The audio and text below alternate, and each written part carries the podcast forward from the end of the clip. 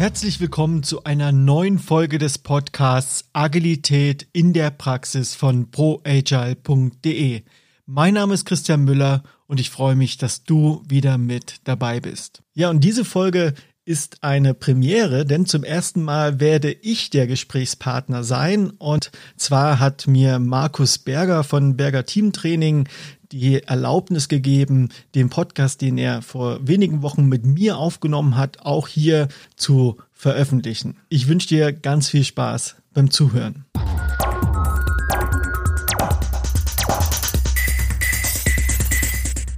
Vielleicht so als erste Frage, was muss man denn eigentlich über dich wissen, um zu verstehen, wie du auf neue Arbeitswelten blickst? Also was ist dein Hintergrund und was prägt deine Denkweise?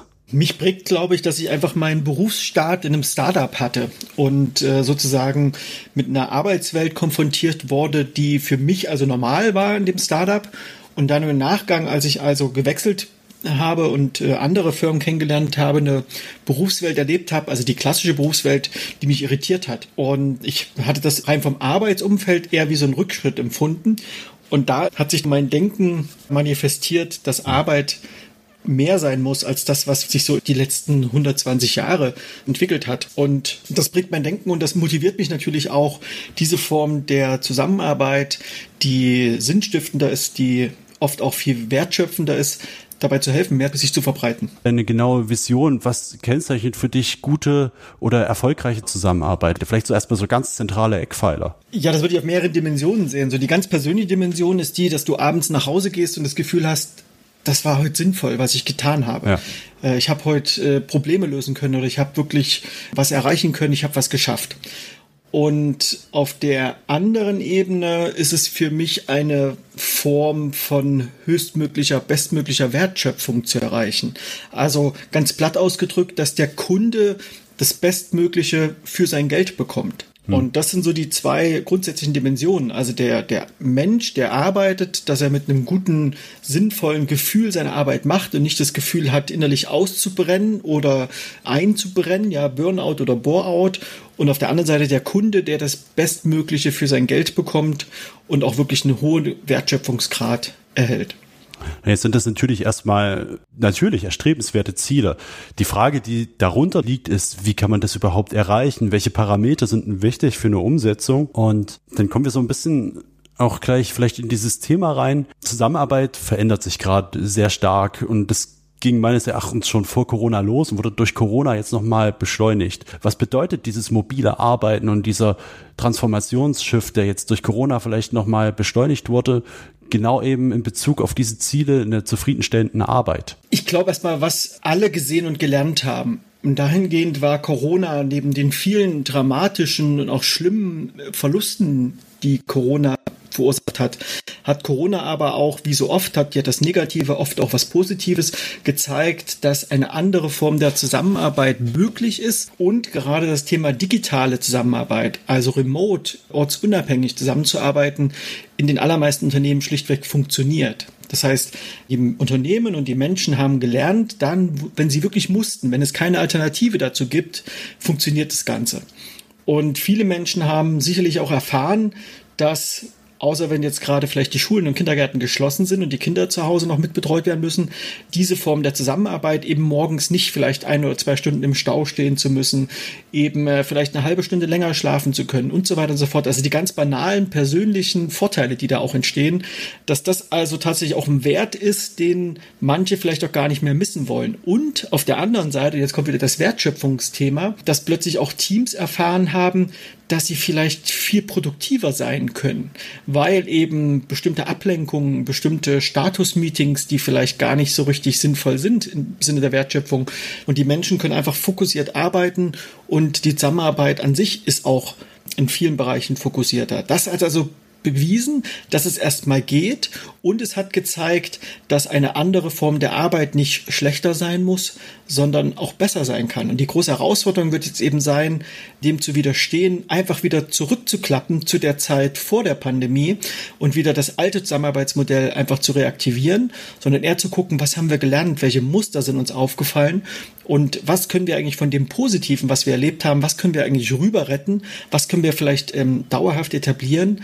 Denn ehrlicherweise, der Geist ist aus der Flasche, ja, die Büchse der Pandora ist geöffnet. Die kriegen die Unternehmen jetzt sowieso nicht mehr zu. Also wer den Anspruch hat, jetzt alles wieder zurückzurollen und jetzt ist die Pandemie vorbei und jetzt machen wir so wie immer, das wird nicht funktionieren. Ich bin auch noch mal bei Twitter auf einen Post von dir aufmerksam geworden, wo du eine Umfrage zur Zukunft der Arbeit gemacht hast Vielleicht kannst du ganz kurz in ein paar Sätzen zusammenfassen, worum es bei der Umfrage ganz konkret ging und was das Ergebnis war. Ich habe halt in meinem Wirkungsfeld bei Twitter vier Fragen gestellt. Und zwar wollte ich gerne erfahren, was die Leute, die mir folgen, wie sie selber eigentlich das Thema Remote-Arbeit betrachten. Also wenn die Pandemie vorbei ist, wie und wo sie gerne selber arbeiten würden. Und die Antwortmöglichkeit war 100% wieder zurück ins Büro, ein bis zwei Tage remote arbeiten, also nicht im Büro vor Ort, drei bis vier Tage remote oder 100% remote zu arbeiten. Und das Ergebnis war, fand ich ganz spannend, denn für 100% Büro haben sich nur 3,4 Prozent der Menschen, die geantwortet haben, gemeldet. Es waren 469 Antworten. Ein bis zwei Tage Remote waren 31,3 Prozent, drei bis vier Tage Remote 51,6 Prozent und 100 Prozent Remote haben immerhin 13,6 Prozent der Menschen als Stimme abgegeben. Das Interessante ist, es gibt eine Umfrage von äh, der Unternehmensberatung Ernst Young, die haben im äh, Mai eine Befragung gemacht und die Zahlen, die Tendenz, die grundsätzliche Tendenz ist ähnlich, wobei der Anteil der Menschen, die 100 Prozent im Büro wieder arbeiten wollen, in der Umfrage ein bisschen höher war. Aber die grundsätzliche Tendenz, dass die Menschen nicht mehr, zu großen Teilen nicht mehr 100 Prozent ins Büro zurück wollen, die wird da sozusagen bestätigt. Denkst du, dass es für Unternehmen auch ein Wettbewerbs Vorteil ist, ähm, genau das ernst zu nehmen und auf der umgekehrten Seite, dass es ein unglaublicher Nachteil wäre, das zu ignorieren? Also ich glaube, dass es auf jeden Fall sinnvoll ist, erstmal den Mitarbeitern zuzuhören, was sie wollen und dass es sinnvoll ist zu analysieren, was haben wir als Unternehmen jetzt eigentlich gelernt? Sind wir denn signifikant schlechter geworden durch diese Situation, die ja sozusagen allen ähnlich aufgebürdet wurde? Und wenn die Erkenntnis ist, dass die Unternehmen dadurch eigentlich gar keine richtigen Nachteile erfahren haben, das ist das, was ich tatsächlich auch oft lesen konnte, dass viele Unternehmen erkannt haben, dass sie teilweise besser als vorher weiterarbeiten konnten in diesem neuen Modus, ähm, dann wäre es ja fast schon fatal, das wieder irgendwie rückgängig machen zu wollen. Das Gewonnene, das Erreichte. Natürlich gilt das nicht für alle. Also es gibt natürlich Produktionsunternehmen, wo Menschen einfach wirklich vor Ort an Maschinen stehen müssen oder am, am Fließband oder wo auch immer stehen müssen. Die können das nicht so einfach machen. Also wenn wir uns jetzt hier unterhalten, reden wir sicherlich überwiegend über Wissensarbeit, über Büroarbeit, also alles da, wo es eher darum geht, Informationen zu bearbeiten. Ja. Also ich glaube, die Unternehmen, die Führungskräfte, die sollen, müssen den Mitarbeitenden zuhören, versuchen herauszufinden, was sind deren Bedürfnisse. Und das bitte nicht über irgendwelche geschönten Umfragen, die dann noch durch drei Abteilungen nochmal bearbeitet werden, sondern wirklich ganz knallhart drauf zu hören, was ist der Wunsch und idealerweise auch die Mitarbeitenden mit einbeziehen in die Lösung oder in die Etablierung von Angeboten. Also jetzt nicht einfach von oben da irgendwas vorzugeben, Standardisierung, das sind die zwei Optionen, daraus dürft ihr wählen, sondern eher das ein Stück weit auch in die Mannschaft zu delegieren und den Mitarbeitenden den Raum und auch die Fähigkeit zu überlassen, eine Lösung zu finden, die für die Wertschöpfung, für den Ziel des Unternehmens immer noch tragbar ist oder vielleicht sogar auch besser ist. Ja. Dann hattest du gefragt, äh, was wäre das, das zurückzurollen oder das wieder abzuschaffen? Da sehe ich große Gefahren tatsächlich und ich sehe mich da auch bestätigt durch erste Meldungen, die ich aus den USA bekomme. Die USA sind ja in dem Thema ein bisschen weiter. Die hatten nicht eine vergleichbare Form des Lockdowns, wie wir in Europa und in Deutschland das hatten. Dort haben die Tech-Unternehmen vor allen Dingen gehandelt und haben ihre Mitarbeiterschaft äh, remote arbeiten lassen. Und die ersten Unternehmen fangen jetzt an, das wieder zurückzurollen oder haben das schon getan. Und da ist so ein interessanter Effekt, den ich genauso erwartet hatte und den ich auch genauso in Deutschland äh, hier in den Unternehmen erwarte. Die Menschen kommen erstmal wieder zurück ins Büro und merken dann aber oder stellen sich dann auch die Frage, ja, aber warum soll ich denn das jetzt eigentlich? Warum soll ich denn jetzt jeden Tag hier im Büro sitzen? Sitzen, wenn ich die gleiche Arbeit genauso gut auch ein paar Tagen pro Woche zu Hause machen könnte. Und in den USA, zum Beispiel bei Apple, war das ganz gut zu sehen, hat sich intern der Mitarbeiterschaft richtig einen Widerstand geformt von Menschen, die sagen, sie möchten gerne hier eine ganz komplette Flexibilität haben, selber entscheiden können, wann sie im Homeoffice arbeiten und wann nicht und das nicht nur auf ein oder zwei Tage pro Woche limitiert sehen wollen. Ich finde das ja einen ganz spannenden Faktor, ne? weil viele Unternehmen, zumindest so meine Wahrnehmung, die sich auch gern New Work dran schreiben, ähm, tun sich oft schwer damit, wirklich Verantwortung abzugeben und ihren Mitarbeitenden genau an der Stelle zu vertrauen. Also ich denke schon, dass da ein Thema ist, ja, das vielleicht nicht gut mit Arbeitszeit umgegangen wird. Und das ist für mich dann immer so ein Zeichen von, dass irgendwie ein gestörtes Vertrauensverhältnis an der Stelle da ist. Ist das eine Ansicht, die du teilst? Oder was, was sind denn Gründe dafür, warum sich manche Unternehmen genau damit schwer tun? Ja, also erstmal glaube ich, dass fast kein einziges Unternehmen wirklich New Work macht. Das ist ein Schlagwort, das nicht im Unternehmenskontext in dem Sinne funktioniert. Das zweite, äh, was du gesagt hattest, das Vertrauensthema, das sehe ich auch. Und ich sehe es vor allen Dingen deswegen bedenklich, weil wir das in vielen Stellen sehen in Unternehmen, dass sicherlich gibt es Menschen, die Arbeitszeitbetrug machen also die vielleicht zu wenig auf Arbeit kommen. Aber ich glaube, der viel größere Arbeitszeitbetrug, wenn wir überhaupt in den Dimensionen sprechen wollen, ist doch, wenn ich einfach nur anwesend bin, ja. aber gar nicht wirklich arbeite. Und das passiert doch reihenweise, ohne dass die Menschen jetzt vorwerfen zu wollen, aber das passiert doch, wo, wo so eine Anwesenheitspflichtkultur ist, wer zuerst kommt und wer als letztes geht, wird befördert. Äh, da entsteht ganz viel sinnlose, nutzlose Beschäftigung und ganz wenig Arbeit. Und hier ist doch wieder der Wertschöpfungsgedanke. Mir als Unternehmer kann es doch eigentlich egal sein, wo die Leute den Job machen. Hauptsache, sie machen ihn. Und wenn die Freiheit, die größere Freiheit, die Gestaltungsfreiheit dazu führt, dass der Job besser ist, dass der Kunde ja, ein besseres Ergebnis bekommt, dass die Wertschöpfung höher ist, dann bin ich doch verrückt, wenn ich das nicht zulasse, wenn ich das Potenzial nicht nutze. Naja, am Ende geht es für mich genau darum. Ähm als Unternehmer stelle ich mir hochqualifizierte in dem Fall und auch teure Fachkräfte ein und traue denen nicht zu, dass sie die Rahmenbedingungen um ihre Arbeit bestmöglich zu gestalten, schaffen können. Und das sehe ich tatsächlich als ein Riesenproblem an. Das ist sogar aus meiner Perspektive eine Bevormundung dieser hochqualifizierten Person. Und das merken ja immer mehr also die jüngeren Generationen, jetzt die Generation Y und die Generation Z sowieso, da ist ja schon zu erkennen, dass die das auch nicht mehr mitmachen.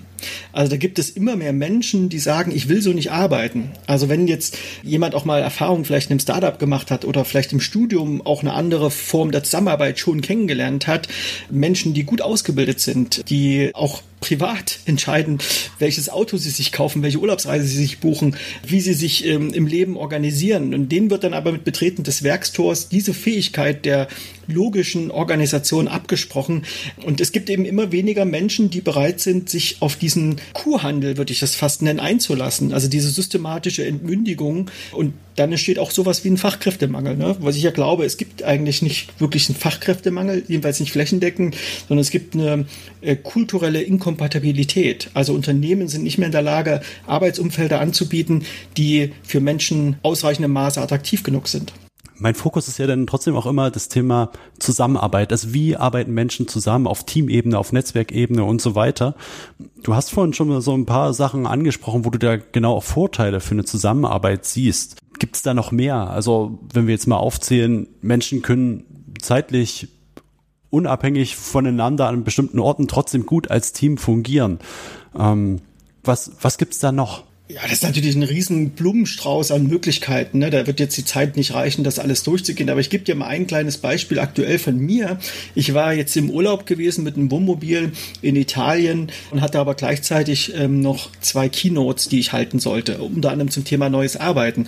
Und ich habe einfach meine Technik ins Wohnmobil eingepackt und habe dann dort am Strand gesessen und habe eine Keynote gehalten. Und auf der anderen Seite saßen bei dem einen Vortrag Menschen, die in einem abgedunkelten Hotel Saal saßen, ja, also kein hm. Sonnenlicht gesehen haben, obwohl auch in Deutschland die Sonne geschienen hat. Und das muss doch nicht sein. Also wir brauchen doch für sowas wie einen Vortrag nicht mehr uns irgendwo zentral äh, zu treffen. Und das Gleiche ja. ist doch bei Zusammenarbeit. Wir müssen doch nicht fünf Tage pro Woche uns acht Stunden irgendwo in einem Raum treffen, nur um Informationen auszutauschen, um gemeinsam eine Wertschöpfung zu betreiben. Wenn das, das der Kontext ist, dass es darum geht, Informationen zu bearbeiten, dann kann ich das von jedem beliebigen Ort der Welt aus machen. Und da meine ich explizit nicht nur mein Homeoffice, sondern ich meine wirklich das Vertrauen und die Flexibilität zu haben, von dort zu arbeiten, wo ich persönlich das für mich am besten geeignete Umfeld habe und gleichzeitig aber auch die Ergebnisse mit meinem Team für meinen Kunden trotzdem am besten erreichen kann. Ja. Ja, um vielleicht das noch zu ergänzen, für mich an der Stelle eigentlich der Evergreen, dass man sich grundsätzlich erstmal Gedanken darüber machen muss, welche Aufgaben muss ich synchron erledigen, welche kann ich auch asynchron erledigen.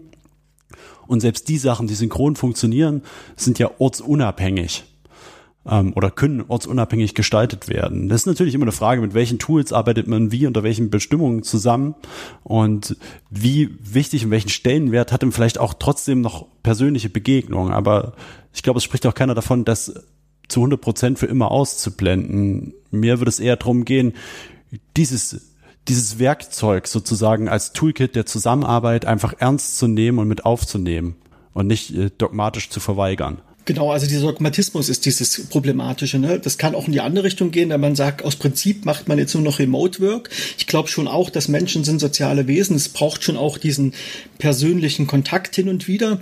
Nur eben nicht, glaube ich, nicht fünf Tage pro Woche, ne? den Großteil der Lebenszeit, sondern ich glaube, das zu gestalten. Ich denke auch, dass Büros in Zukunft eher Räume werden, wo man sich trifft und austauscht ja. und die eigentliche Zusammenarbeit eher dann wieder remote oder asynchron oder teilweise parallel so remote stattfinden kann. Ich habe noch ein schönes Beispiel. Ich habe mich wirklich, weil mich das so fasziniert hat, diese Erkenntnis, die ich ja auch selber gewonnen habe. Ja, also ich war ja jetzt auch vor der Corona-Pandemie nicht einer der Vorfechter von Remote Work. Diesen Lernprozess habe ich ja selber auch durchgemacht. Und ich, mich hat das Thema so fasziniert, dass ich mal angefangen habe auf so einer Plattform, die heißt Twitch. Da ja. treffen sich viele junge Menschen, die gemeinsam Interessen nachgehen. Und die haben da ein ganz anderes Selbstverständnis, was Kommunikation und Miteinander betrifft. Das ist eben virtuell und remote. Und wenn ich die jetzt im Unternehmen dazu zwinge, fünf Tage pro Woche einen Großteil ihrer Lebenszeit irgendwo an einem Schreibtisch zu verbringen, das werden die nicht tun. Die werden sich darauf nicht einlassen. Was mir an der Stelle einfach noch ein Anliegen ist, ich glaube, das vielleicht auch noch eine andere zentrale Kenngröße einfach ist, dass ich Austausch ermöglichen muss und dass das nicht darum geht, festzulegen, wo und wann, sondern aber ich muss Strukturen dafür schaffen, dass sich Menschen austauschen können. Und ob die in Präsenz oder digital wahrgenommen werden, ähm, ja, das eröffnet mir doch als Unternehmen viel mehr Möglichkeiten, auch Mitarbeitende zu gewinnen, die vielleicht nicht in der Region leben wollen oder von sonst wo arbeiten wollen. Also ich denke immer, solange ich es schaffe, diesen Austausch zu ermöglichen, habe ich einen riesen Zugewinn. Und das ist auf der anderen Seite etwas, was in meiner Wahrnehmung massiv unterschätzt wird.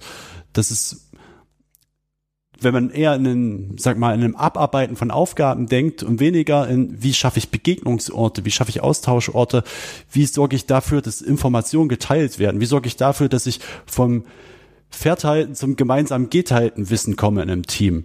Wenn ich das auf dem Schirm habe, habe ich, glaube ich, einen riesen Vorteil. Und das ist was, was, glaube ich, auch kulturell in vielen Unternehmen noch ankommen muss. Ich glaube, das ist ein ganz wichtiger Punkt, den du da auch markierst. Also das geht ja noch weiter. Ne? was wir ja gerade erleben können, ist, dass so eine Art Landflucht stattfindet. Das heißt, Menschen, junge Familien, jetzt plötzlich das Land wieder attraktiv wird, der ländliche Raum, weil man dort noch bezahlbaren Wohnraum findet, ja. weil man dort vielleicht auch noch eine gewisse Fläche findet, die man braucht. Und das ist eben, wird möglich dadurch. Ne? Wenn ich eben nicht mehr jeden Tag ins Büro fahren muss, dann wird plötzlich auch das Umland wieder attraktiv. Das kann auch diesen Effekt der Gentrifizierung auch ein Stück weit entgegenwirken. Das andere ist dieser Kontext der Zusammenarbeit Zusammenarbeit, das würde ich auch wirklich loslösen von virtuell und äh, vor Ort. Das ist auch was, was ich erleben durfte. Ich habe ein Team begleitet in der Corona-Pandemie, die ich noch alle noch gar nicht persönlich kennengelernt habe. Also wirklich ein komplettes hm. Remote-Team, mit dem ich zusammengearbeitet habe, die aber selber Hardware, also physische Hardwareentwicklung, die entwickeln wirklich Produkte, die man anfassen kann.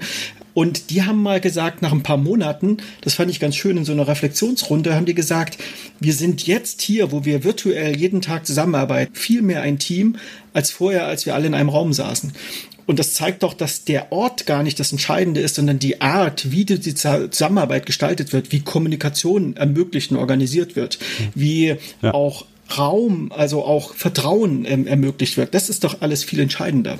Genau. Und aber ich, ich glaube, der wirklich entscheidende Punkt an der Stelle ist, dass man diese Dimension mitdenken muss. Dass es nicht um eine um einen linearen Prozess von einer 1 zu 1 Verwertung geht, sondern dass dieses Gebilde halt wesentlich komplexer ist, der Zusammenarbeit.